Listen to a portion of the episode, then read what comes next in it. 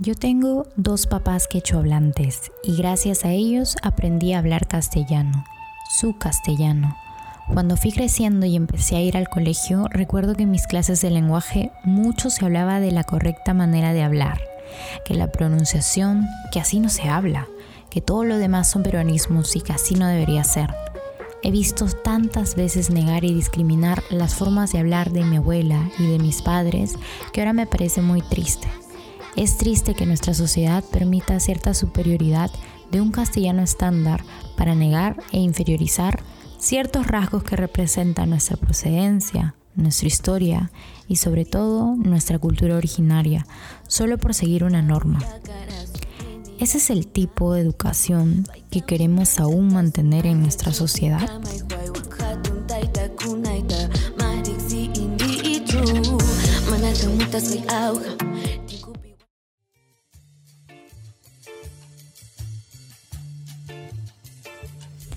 Eso es La Contracultural Podcast.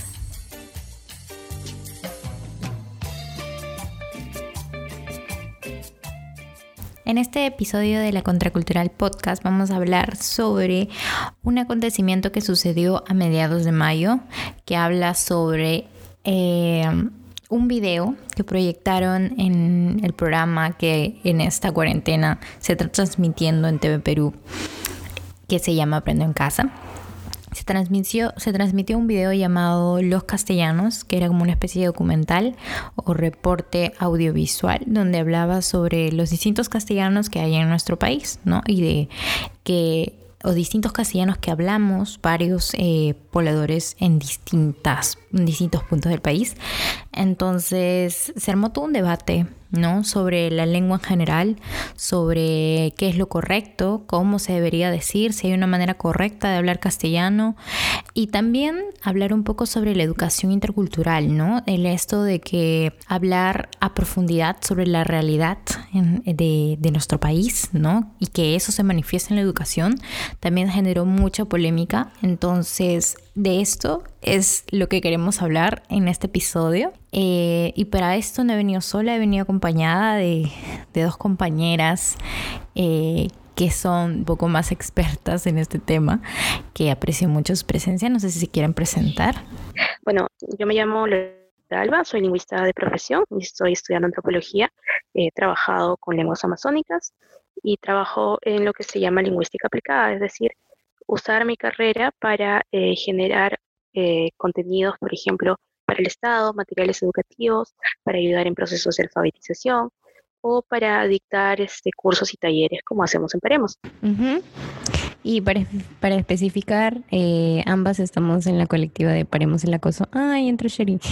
estamos en la colectiva de Paremos el Acoso Callejero, que hacemos también proyectos, ¿no? Sobre hablar sobre el acoso, ¿no? Y, y incentivar que el acoso sí es un acto violento y ayudar, digamos, a erradicarlo de la sociedad en sí.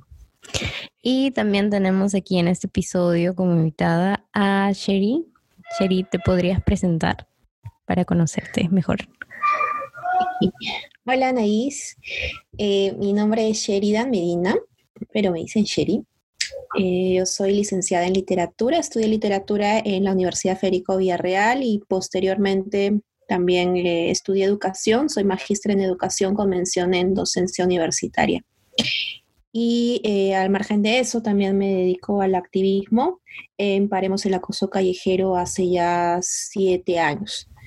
Entonces, eh, dentro de los años en los que estuve trabajando en Paremos el Acoso, bueno, estoy trabajando en Paremos el Acoso, pero un tiempo eh, me dediqué también a la, al área pedagógica, dirigí esa área y juntas con las chicas elaboramos varios módulos en cuanto a, capacitación a, em, a diversos actores que intervienen en esta problemática, ¿no? Por ejemplo, eh, trabajadores o funcionarios públicos, serenos, em, padres de familia, también cuando trabajamos en los con los colegios. Y em, en la mayoría de, casos nuestra mm, expertise en el tema tiene que ver con pedagogía no formal, ¿no? Educación no formal, es decir, aquella educación que se centra en el desarrollo de habilidades otras como son por ejemplo, la empatía, el reconocimiento de los derechos ciudadanos, eh, la conciencia cívica, la conciencia ciudadana, y etcétera. Y bueno, eso es lo que he hecho, eso, eso es, eso es quien soy. Y bueno, ya todas presentadas, vamos a hablar sobre lo que había mencionado en, el, en, la presentación, sobre este video, ¿no? Este reportaje audiovisual que se llama Los Castellanos. No estoy segura si es un documental en sí, yo lo considero un poco más como un reportaje, ¿no? Y como un reporte audiovisual, que es muy interesante en realidad. Yo me acuerdo que yo me enteré de esto, o sea, vi el video en la universidad y la verdad no me imaginé que si esto fuera transmitido de manera, o sea, señal abierta en televisión nacional fuera tan polémico o generaría tantos debates sobre este tema que pensé yo era algo muy real, ¿no? Entonces quisiera saber cómo ustedes se enteraron de esto. Bueno, digamos que yo vi el video muchas veces en mi feed porque Virginia ha sido mi profesora. Entonces, obviamente, muchas personas nos sentíamos como, ¿qué, qué tiene de malo? Y ni siquiera pasaron al documental completo, que es parte de una serie de documentales, o sea, hay los castellanos del Perú, las lenguas del Perú y los quechuas del Perú, que fue una iniciativa que se hizo justamente para educar en lingüística, eh, para pasarlo en colegios, para pasarlo en universidades. Entonces, ese pedacito que pasaron en Aprendo en Casa bastó para que dos periodistas se pusieran a inventar cosas como que, por ejemplo, los lingüistas nos pagan millonadas por corromper a los niños. Para empezar, no nos pagan. Y me llamó la atención sobre todo que el hecho de que los molestara más fuera que se afirma en el documental que se, en el Perú se hablan varios tipos de castellano, lo cual es cierto. No sé cómo te enteraste tú, Sheridan. Yo me enteré por, por, Insta, por Instagram, por Twitter. ¿ya? Y no me enteré, bueno, eh, del tema tanto por eh, el contenido, digamos, eh, del video, o sea, de los usos de, la lengua, ¿no? No me enteré por el lado lingüístico, digamos, sino que el tweet iba enfocado a eh, el enfoque que le daban a esta información y cómo este enfoque generaba esta lucha de clases, resentimientos y que mm, prácticamente era una apología al terrorismo, ¿no? Entonces, por ese, ese ha sido el, canal por el que me ha llegado la, noticia y esa ha sido la mirada de, del video, ¿no? Por lo que yo eh, entré a YouTube, empecé a, revisar y realmente no encontré absolutamente nada negativo. O sea, eh, negar que existen clases sociales en el Perú es negar la, existencia misma de, este país. O sea, no se puede entender la realidad del Perú sin conocer que efectivamente existen clases sociales y que eh, estas interactúan en una, eh, eh, de una manera muy particular, ¿no? Entonces, más que nada yo eh, abordé un poquito el tema y reflexioné sobre esto desde la mirada pedagógica. Bueno, como les había comentado, yo estudié educación y en mi, tesis de, maestría se enfocó a eso, a una pedagogía que pudiese reconocer justamente aquellas, aquellas realidades en las que los grupos vulnerables eran los más menos eh, favorecidos, ¿no? Por la mirada estatal, por y, en eso también radicaba la, importancia de la, educación.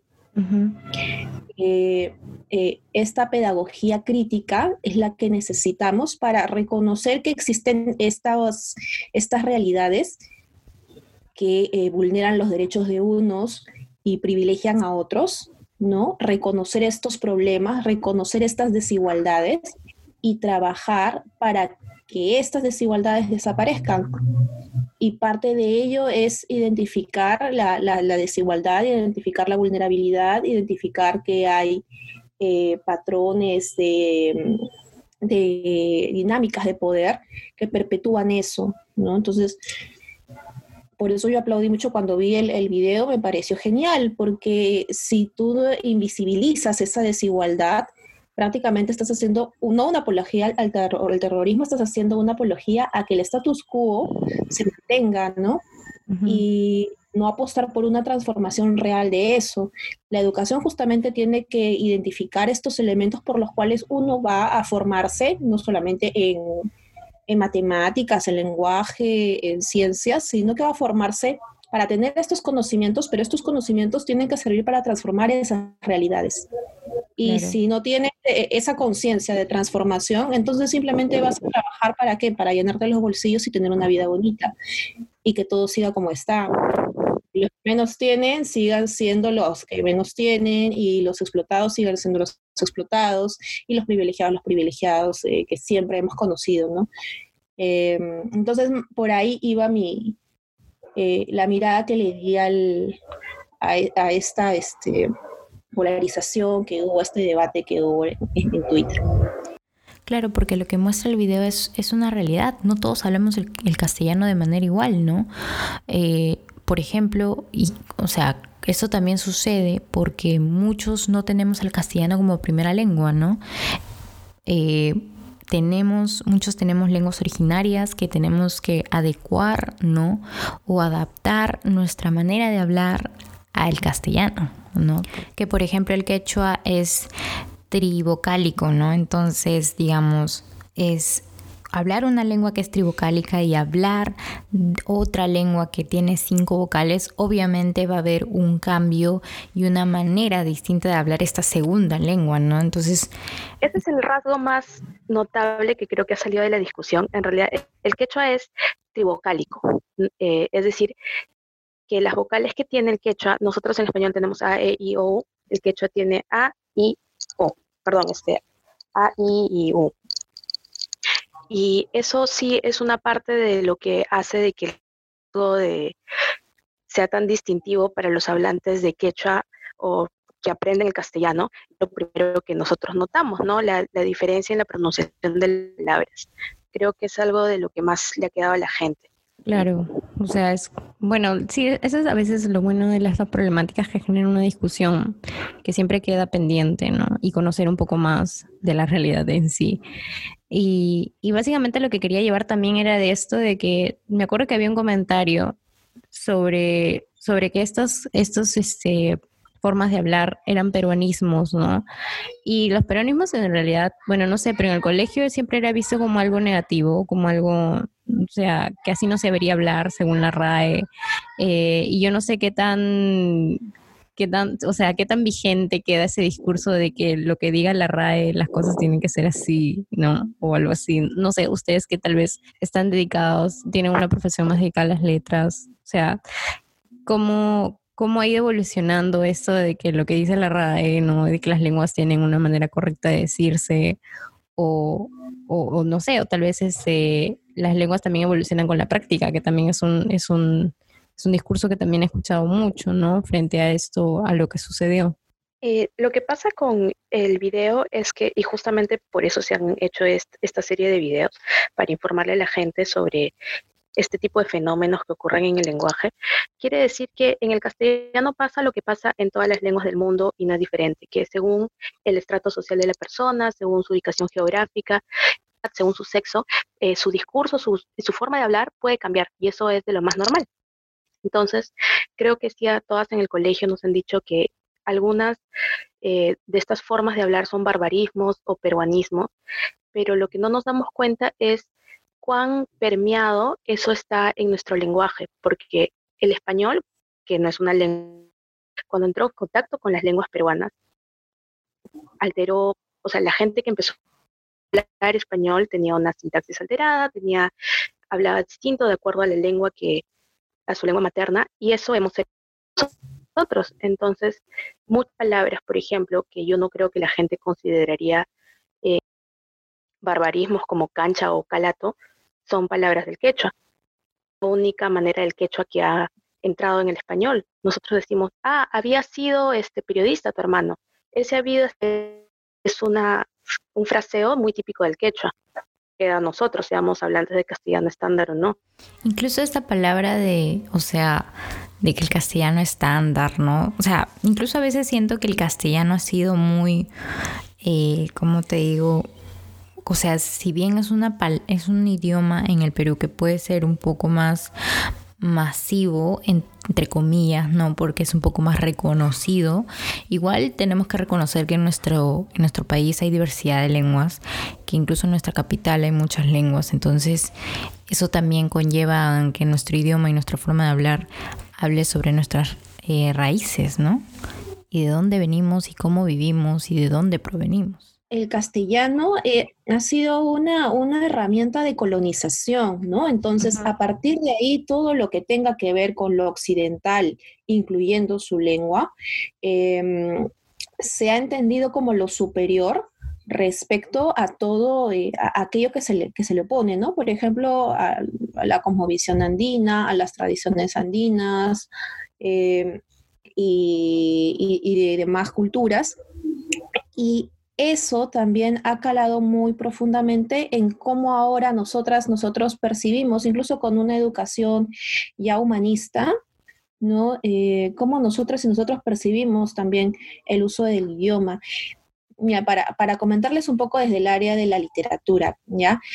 Esto se muestra con tanta claridad, eh, por ejemplo, en los escritos de Garcilaso y del propio Guamán Poma, ¿no? Em, tiene este texto de Nueva Crónica de Buen Gobierno en el que utiliza los, la lengua, ¿ya? Lo, utiliza este castellano, ¿no?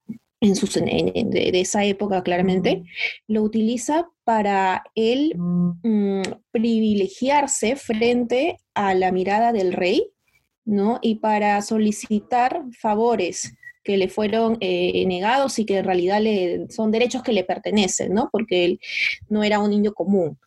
Entonces, ¿a, qué, ¿a qué voy con esto? Si ustedes ven el texto de Guamán Puma, es un texto tan rico en cuanto no solo al uso del lenguaje, a la retórica que emplea para posicionarse ante, ante el rey, sino por todo lo que culturalmente está detrás de eso, ¿no? Todo el subtexto.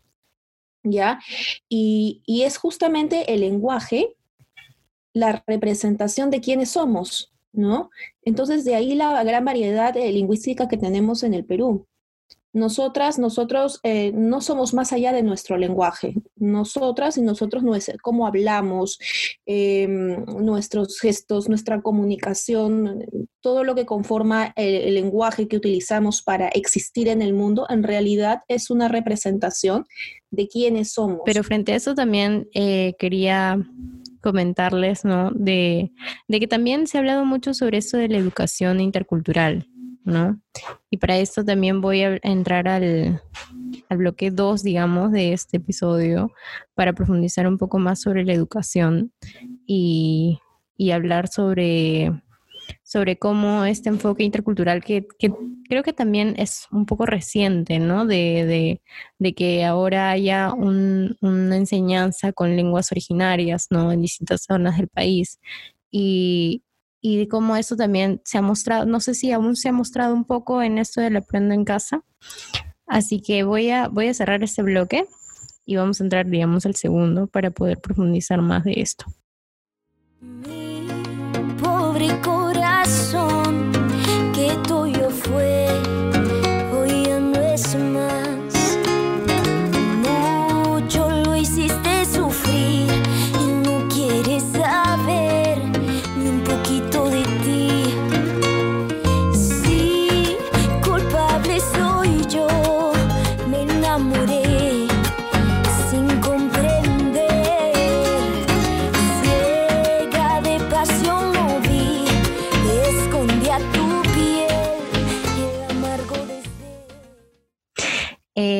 bueno, regresando ya al, episodio del podcast y al tema al que estamos hablando, vamos a hablar en este segundo bloque, bloque un poco sobre la educación intercultural, ¿no? Y de cómo está, eh, está, o sea, digamos que ya es actual en nuestro país. Y, quisiera saber ustedes qué es lo que saben ¿no? sobre esta educación intercultural que hay en, el interior del país y, y, cómo, o sea, cómo es en realidad, ¿no? ¿Realmente es intercultural? Eh, ¿Y cuál sería el beneficio de que exista esta educación intercultural, ¿no? que también va muy relacionado a las lenguas originarias y, digamos que también se puso a debate mucho gracias a la, polémica que hubo la semana pasada, ¿no? Con este video de Aprende en Casa. Este, bueno, la educación intercultural bilingüe es un modelo, digamos que más o menos reciente. ¿Por qué más o menos? Porque desde el 72 en el Perú se han tratado de hacer iniciativas para eh, tener una educación más inclusiva eh, para todas las personas que habitamos el país. Y digamos que esta tenía fases. La, la, fase que ustedes han visto el video Aprendo en Casa es, digamos, la más moderna, que es la educación intercultural bilingüe, que hace énfasis en la interculturalidad. ¿Por qué? Porque antes la educación hacía énfasis en la castellanización de las personas. Es decir, que muchas personas de monolingües en quechua o en ayáninca o en otra lengua que han ido a la escuela durante el 70 probablemente recuerdan que ellos estaban obligados a hablar en castellano y escribir en castellano. La educación intercultural no solamente trata de enseñar otra lengua y aprender la lengua, sino que los contenidos culturales, es decir, las formas de aprender, la ambición de historia, la visión sobre las ciencias que tienen otras culturas se incorporen también a la escuela. Y esto es bastante valioso. Yo no sé quién podría objetar eso en un país que es tan rico culturalmente como el Perú. Digamos que el objetivo de la educación cultural es hacer que los niños sean ciudadanos plenos y que tengan derecho a que se les enseñe la tradición de su cultura, que se les enseñe la historia, que se les enseñe el enfoque científico de su cultura, para poder complementarlo con el occidental. Y eso trae mucha riqueza, en verdad. Y la educación intercultural no solamente es eh, una iniciativa antojadiza, eh, bajo un discurso de sí, vamos a, vamos a ser inclusivos, ¿no? Eh, responde también a, esta, esta concepción de que el lenguaje eh, es, una, es una representación de, todo lo que está detrás del individuo, ¿no? De dónde viene, eh, cuál es su cultura, cuáles son sus tradiciones, cuál es su clima, eh, cuál es el ambiente en el que se desenvuelve y tiene un sustento pedagógico porque la educación, el aprendizaje es experiencia. Uno no puede aprender más allá de su experiencia uno no logra un aprendizaje significativo, que es el aprendizaje que nos acompaña, digamos, eh, toda nuestra vida, porque se queda ahí eh, dentro de eh, los referentes mentales que tenemos. Ese aprendizaje significativo no puede ser desarrollado a partir de simplemente contenidos. Esos contenidos, si bien son importantes, tienen que estar enraizados en una experiencia y la experiencia no es universal. Entonces, la experiencia que tenga un estudiante de la costa no es la misma experiencia que va a tener un estudiante de la Amazonía o del Ande, ¿no? Por eso la, radica también eh, la importancia de una educación intercultural.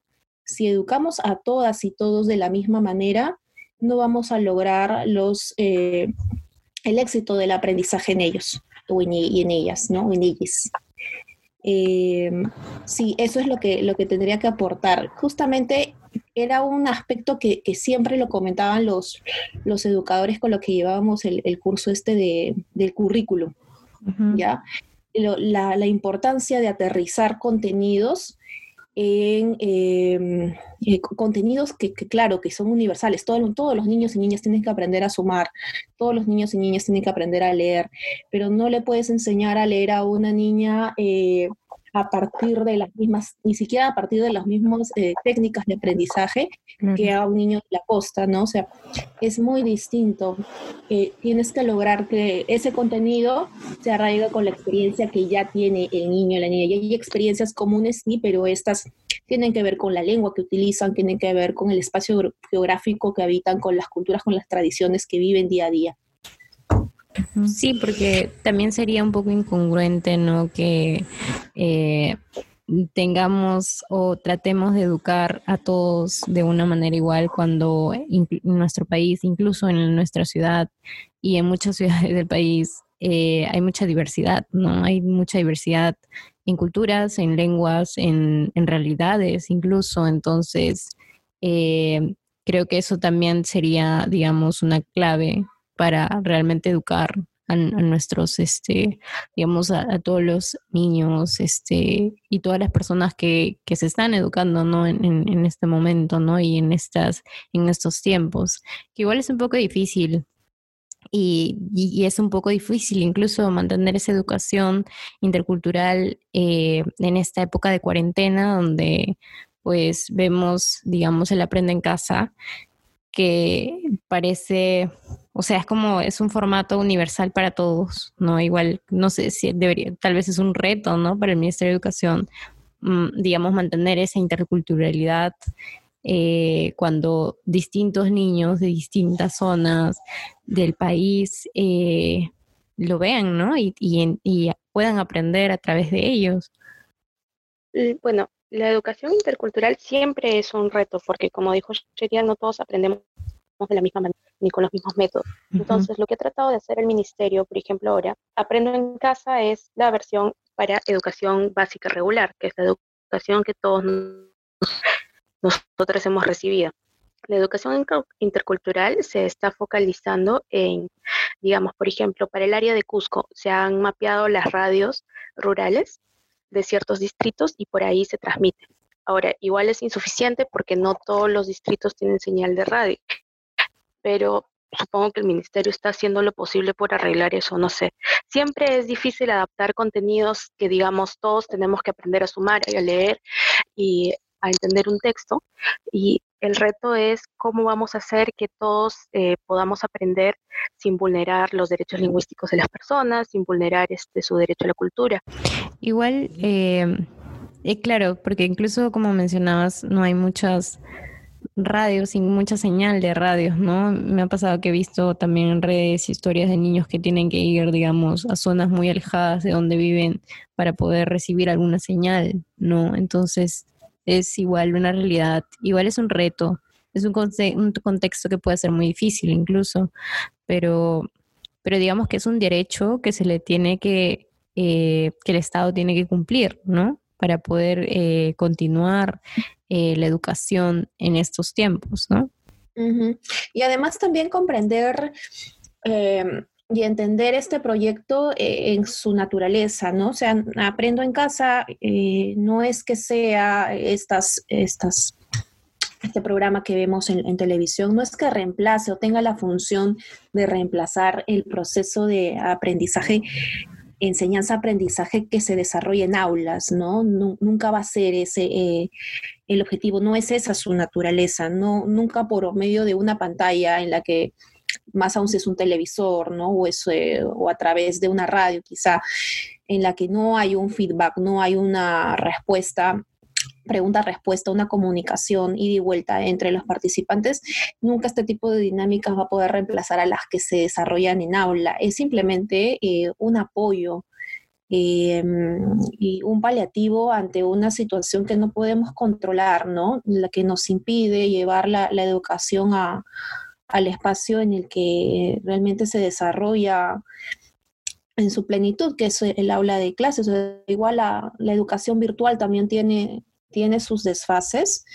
e imagínate, ¿no? La educación por medio de medios de comunicación masiva como son la radio, como son la televisión. Entonces, sí creo que hay que comprenderlo dentro del, del contexto y dentro de las limitaciones y la naturaleza que tiene el proyecto.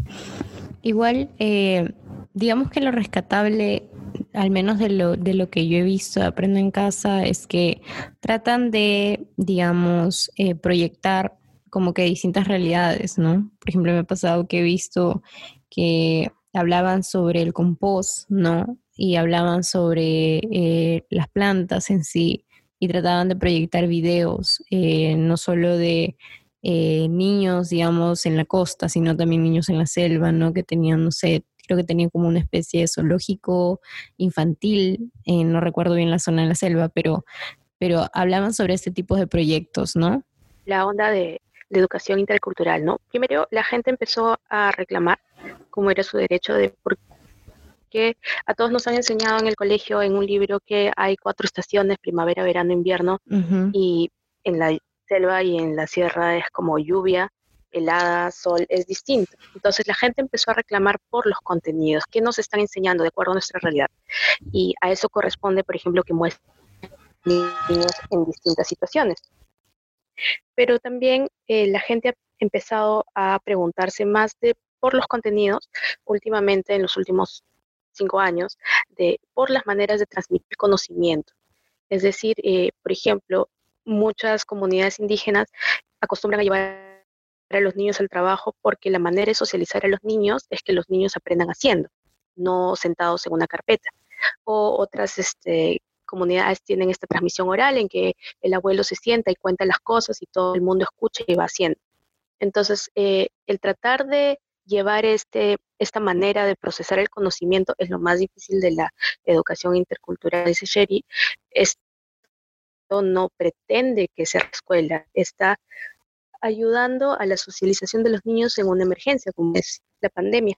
Y de hecho, creo que también es una buena alternativa, ¿no? Para, para, digamos, mantener a los niños un poco más calmados, un poco más, em, digamos, que, sea como una distracción durante estos tiempos que pueden ser muy difíciles ¿no? en distintas realidades del país, porque es una enfermedad tan que, hay tanta incertidumbre, ¿no? Y tan, tanto riesgo como se muestra en, la, en las tele, y es como, o sea, tienes por un lado las noticias que te llenan de ansiedad y, de miedo, y tenemos el Aprende en Casa, que es un poco más eh, relajante.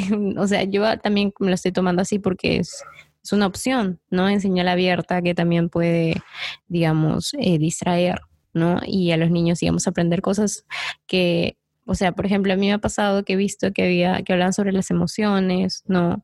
Eh, había también, trataban de hablar sobre sobre, digamos, este, estas emociones que, que, sentimos, ¿no? Y cómo controlar la inteligencia emocional, de una manera que a mí, digamos, en el colegio nunca me habían hablado de esa manera o no, no había como este tipo de recursos, ¿no? Y creo que también es, digamos, positivo también en ese sentido, pero sí es, eh, digamos, em, que es un poco, es, digamos, una forma de aprender eh, un poco difícil también, ¿no? como, como dijo Sherin, no hay como que esta pregunta-respuesta, no hay esta interacción, pero que es, es, digamos, una propuesta que puede ayudar de alguna manera, ¿no? Sí, de hecho, o sea, es mejor que es mejor que tengamos eso a que igual no tengamos nada y cada quien vaya por su por su cuenta. ¿No? Igual bien entiendo que es como que la presencia del Estado diciendo que la educación no para, ¿no? Seguimos aquí y mm, esto, son esto es lo que tenemos.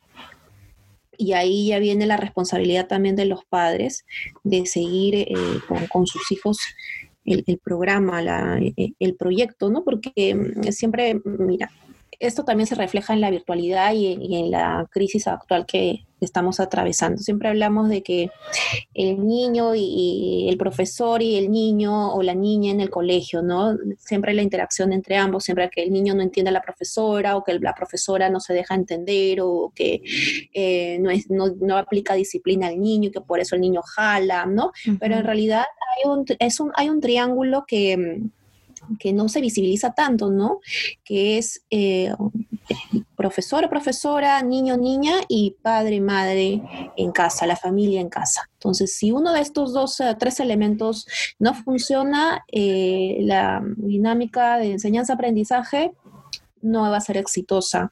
El niño o la niña puede aprender maravillas en el colegio, pero llega a una casa en la que no recibe el apoyo de parte de la familia o quizás eh, llega a un hogar en el que le dicen todo lo contrario a lo que escucha, a lo que le han enseñado en el colegio, y ese aprendizaje no va a ser significativo, ¿no? No hay una concretización de lo que ha aprendido para que sea aplicado este en su realidad próxima. En Aprendo en casa lo mismo, la niña, el niño puede tener todo el interés y, la motivación de escuchar el programa, pero si la mamá, el papá le cambia el canal, eh, el hermano está ahí y, no la deja escuchar, ¿no? Entonces, hay responsabilidades compartidas para que lo poco que podemos tener ahora en medio de, esta crisis y con todas estas limitaciones, lo poco que podamos tener, lo aprovechemos. Y, es necesario que se involucren todos los actores en esto. Claro, eh, igual eh, debido a que nos, que nos queda muy poco tiempo, eh, tal vez no sé si les gustaría decir algún mensaje final o una pequeña reflexión sobre lo que hemos hablado hoy día o lo que pasó la semana pasada. Algo que quisieran decir como para ya despedirnos. digamos que me parece súper importante que estemos reflexionando eh, sobre la diversidad lingüística en nuestro país y lo que significa aprender, aunque estemos reflexionando en marzo porque estamos todos encerrados. Es importante porque esto va a afectar nuestra interacción con las demás personas. Vamos a aprender a respetar cuando una persona no habla igual a nosotros. Sí, igual es un, es un, o sea, es una, digamos, un, algo que tenemos pendiente, ¿no? Aún seguir hablando sobre esto, ¿no? Incluso hablar sobre los derechos eh, entre las comunidades indígenas en cuanto a su educación, en políticas, en, en, en, general, pero es algo que tenemos que seguir hablando, ¿no? Y hay una educación que seguirá, seguirá apoyando, seguir impulsando, ¿no? Una educación que eh, desarrolle eh, pensamiento crítico, ¿no? Y el pensamiento crítico, del que siempre, bueno, salimos jalados en los, este, en los estudios, esto es la evaluación PISA, siempre se habla del pensamiento crítico, la comprensión lectora, la comprensión lectora, el pensamiento crítico, pero en realidad salimos jalados de, en eso porque no aplicamos una educación eh, ni una pedagogía crítica que eh, se enfoque en el desarrollo de, de, esta competencia, ¿no? El pensamiento crítico se desarrolla a partir justamente del reconocimiento de aquellos subtextos que están ahí en el lenguaje, que están en la realidad y que deben ser em, identificados, reconocidos y que el estudiante se debe colocar dentro de este reconocimiento para poder transformarlo, ¿no? Entonces, una pedagogía crítica desarrolla estas competencias, pero también es una pedagogía que libera, porque finalmente tenemos estudiantes que son más críticos, que son más conscientes, que tienen eh, conciencia ciudadana, conciencia cívica, y que más adelante van a seguir eh, estudiando y van a ser eh, profesionales, pero ese esos conocimientos, ese profesionalismo va a estar orientado a trabajar en una realidad diversa y en una realidad de la que ellos son conscientes hay desigualdades y que hay que hacer algo al respecto, ¿no? Entonces, hay que, hay que seguir apoyando la, diversidad, programas educativos que respeten eso y también la pedagogía crítica para tener estudiantes y futuros ciudadanos críticos. Y bueno, gracias chicas por estar aquí. Eh, eh, fue, creo que es muy interesante y es importante hablar sobre esto. Eh, gracias por dar su tiempo, ¿no? Y digamos que esto fue el episodio del día de hoy. Y, y bueno, es hora de despedirnos porque nos queda literalmente un minuto. Chao. Decir chao. Chao. Gracias, Anaís. Gracias. Gracias, Lola. Gracias, Anaís.